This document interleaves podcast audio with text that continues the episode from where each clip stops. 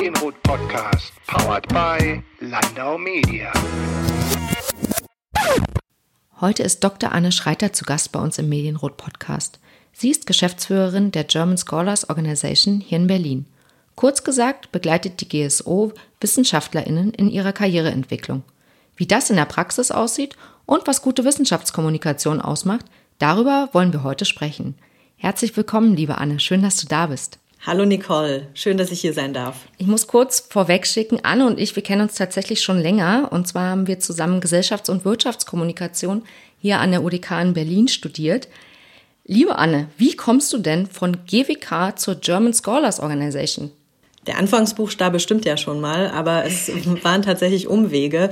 Ich habe direkt nach dem Studium ein recht aufregendes Jahr in China verbracht ähm, mit einem Programm und das hat mich nachhaltig beeindruckt und äh, so kam es dann auch, dass ich in der Schweiz in St. Gallen ähm, dazu promoviert habe, wie Mitarbeitende in deutsch-chinesischen Unternehmen eigentlich miteinander klarkommen. Und ähm, nach so vier Jahren Schweiz ging es dann nochmal in die USA. Da habe ich dann ein Jahr an der UC Berkeley gefunden geforscht und musste dann aber auch schon überlegen, was ich denn nun eigentlich danach machen möchte. Und ähm, mir war dann klar mit der Wissenschaft, das wird wahrscheinlich nichts werden. Und äh, so bin ich dann zunächst bei einer Non-Profit gelandet, die Führungskräftetrainings in Berlin angeboten hat und ähm, genau habe da Führungskräftetrainings entwickelt. Und dann wurde ich tatsächlich bei den Job, äh, für den Job bei der GSO angefragt. Ähm, ich war halt nah dran an der Zielgruppe, also auch eine Wissenschaftlerin, die aus dem Ausland nach Deutschland gekommen ist und sowas wie Vereins Vereinsarbeit und Fundraising habe ich dann tatsächlich erst on the job gelernt. Inwiefern profitierst du denn in deiner aktuellen Position von den Kompetenzen aus dem GWK-Studium, aber auch aus deinen zahlreichen anderen Karrierestationen? Also sich schnell in neue Dinge einarbeiten, das ist was, was ich vor allen Dingen auch während der, äh, der Dissertation gelernt habe. Aber ein großer Teil meiner Arbeit ist vor allen Dingen Beziehungsmanagement und Netzwerkarbeit. Ja, und äh, das hat man bei GWK schon viel gelernt. Wie präsentiert man sich? Wie spricht man mit Leuten? Ähm, wie baut man Netzwerke auf? Aber auch sowas wie strategische Kommunikationsarbeit ist total wichtig. Also zu wissen, was ist denn jetzt ein Unique Selling Point und äh, wie kann man den strategisch ausarbeiten? Ähm, wie bindet man vor allen Dingen auch die Nutzer ein, also die User. Im Endeffekt sind das dann die Wissenschaftlerinnen und Wissenschaftler oder die Stiftung, aber so ein bisschen in diese Richtung zu denken oder auch konzeptionell und äh, kreativ denken zu können, um Konzepte für zum Beispiel Programme zu entwickeln und eine große Anpassungs- und Wandlungsfähigkeit zu haben. Ja, wir sind irgendwie ein kleiner Verein. Ähm, wir müssen immer so ein bisschen gucken, wie können wir up-to-date bleiben und wie können wir kooperieren und gleichzeitig eben ein Alleinstellungsmerkmal haben. Und da so ein bisschen die Hintergründe zu wissen, das ist ganz, ganz hilfreich. Wie ist denn der Bereich Kommunikation, weil ähm, das war ja so Kernthema bei GWK, bei der GSO organisiert?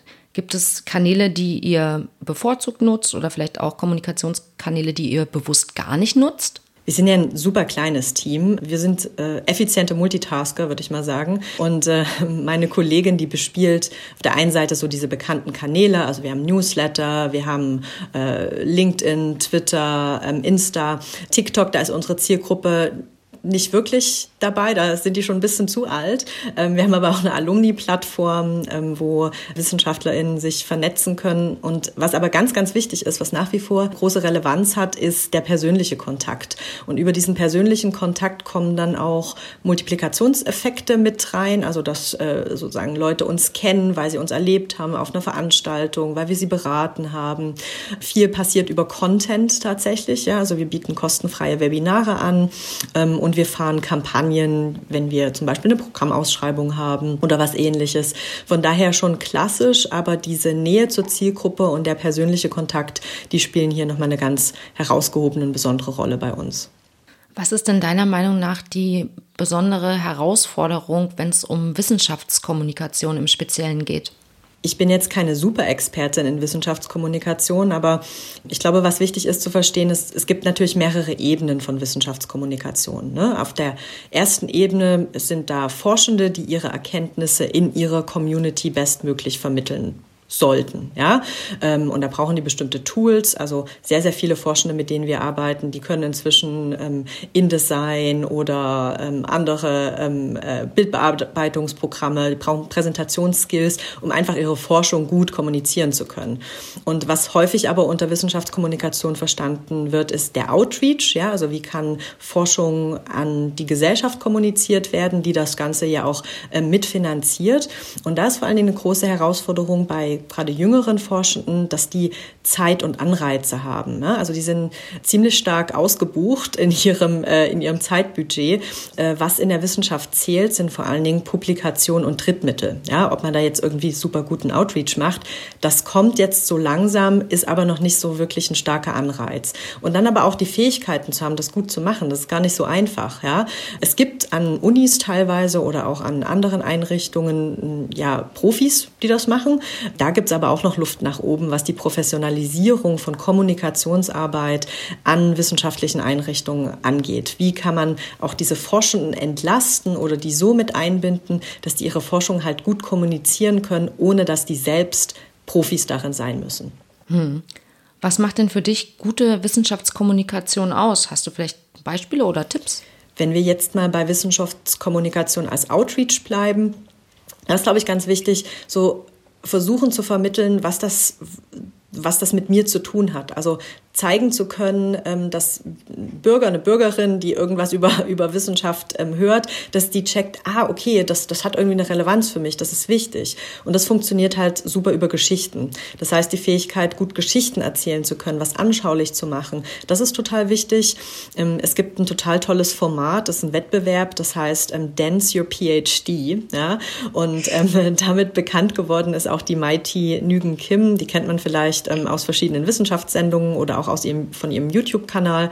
Ähm, die macht das total super. Es gibt jetzt vermehrt Science Slams, wo es eben auch darum geht, das Ganze unterhaltsam darzustellen. Also unterhalten zu werden oder das tun zu können, dass es ein bisschen witzig und spannend ist, das ist, glaube ich, ganz wichtig.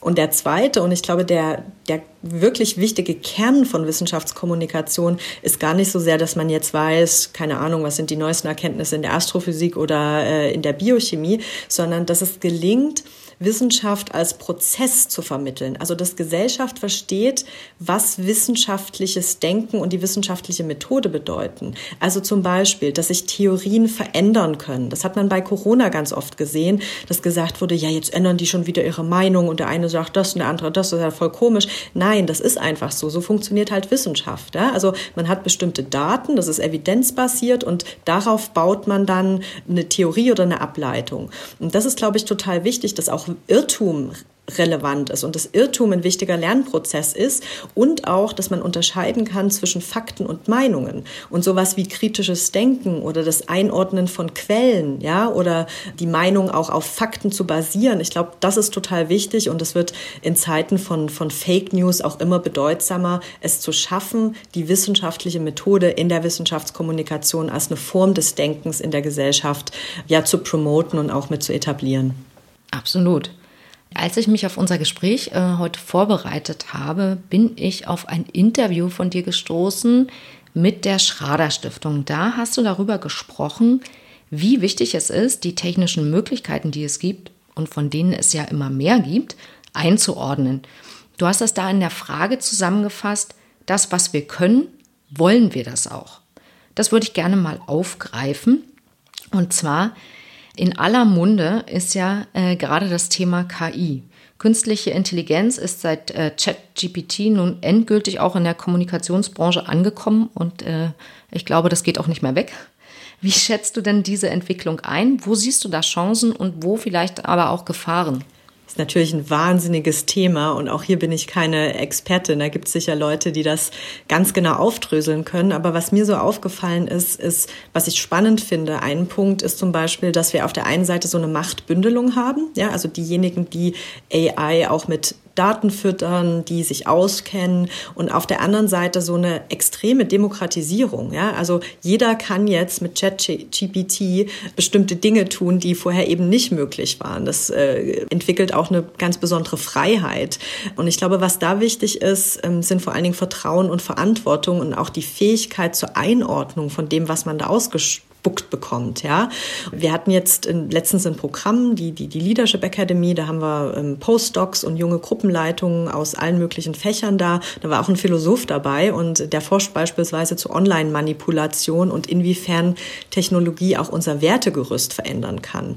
Und das fand ich wiederum ganz spannend, weil es nochmal zeigt, wie wichtig auch zum Beispiel Geistes- und Sozialwissenschaften und die ethische Einordnung von solchen technischen Entwicklungen sind. Ja, dass das Vertrauen zum Beispiel auch so eine große Rolle spielt. Wie kann man das messen? Wie kann das etabliert werden? Das ist eine große Chance für diese Fächer. Also nicht nur Technik ist wichtig, sondern auch eben besondere andere Future Skills. Ja, wie kann ich Dinge einordnen, wie kann ich Quellen versuchen zu verstehen, woher kommt das, ist das, ist das fake, ist das nicht fake ähm, und was mache ich, wenn es fake ist. Und ähm, ein anderer Punkt, der total wichtig ist, ist sowas wie lebenslanges Lernen. Ja, also lebenslanges Lernen wird enorm an Bedeutung zunehmen. Wir äh, können nicht aufhören, uns äh, zu informieren, uns weiterzubilden. Das wird noch stärker sein, als das bei letzten Generationen oder den letzten Generationen ähm, ja, an Bedeutung gewonnen hat oder wichtig war.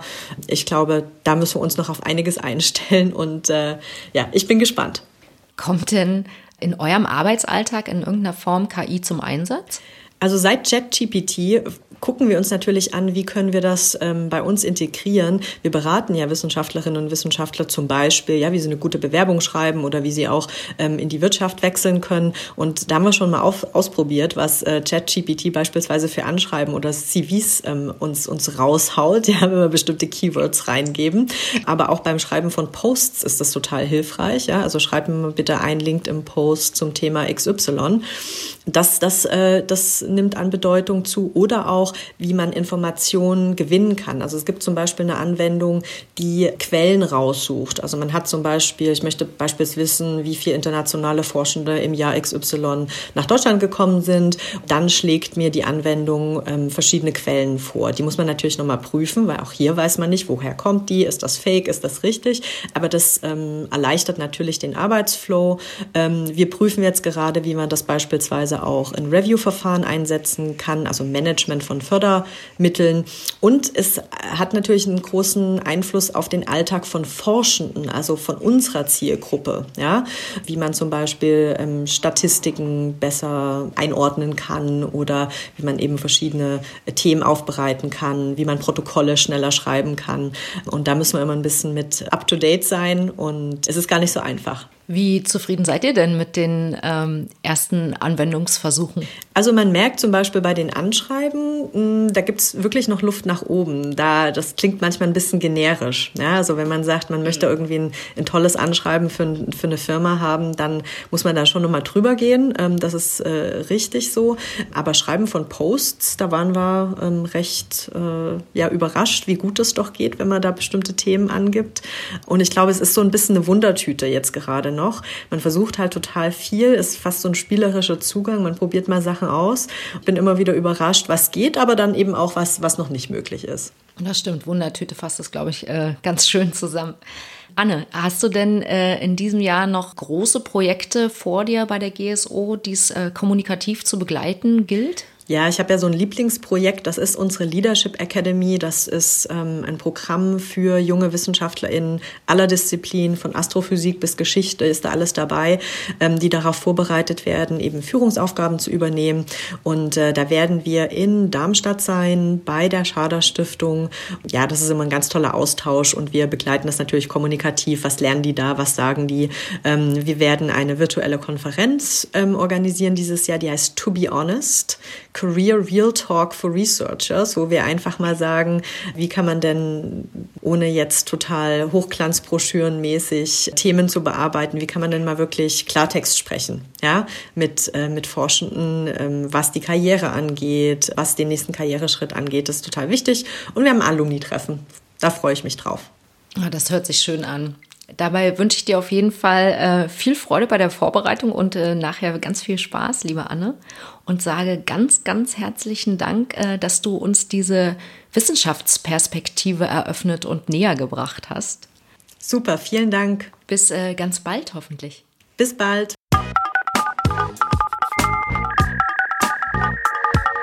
Der Medienrot Podcast, powered by Landau Media.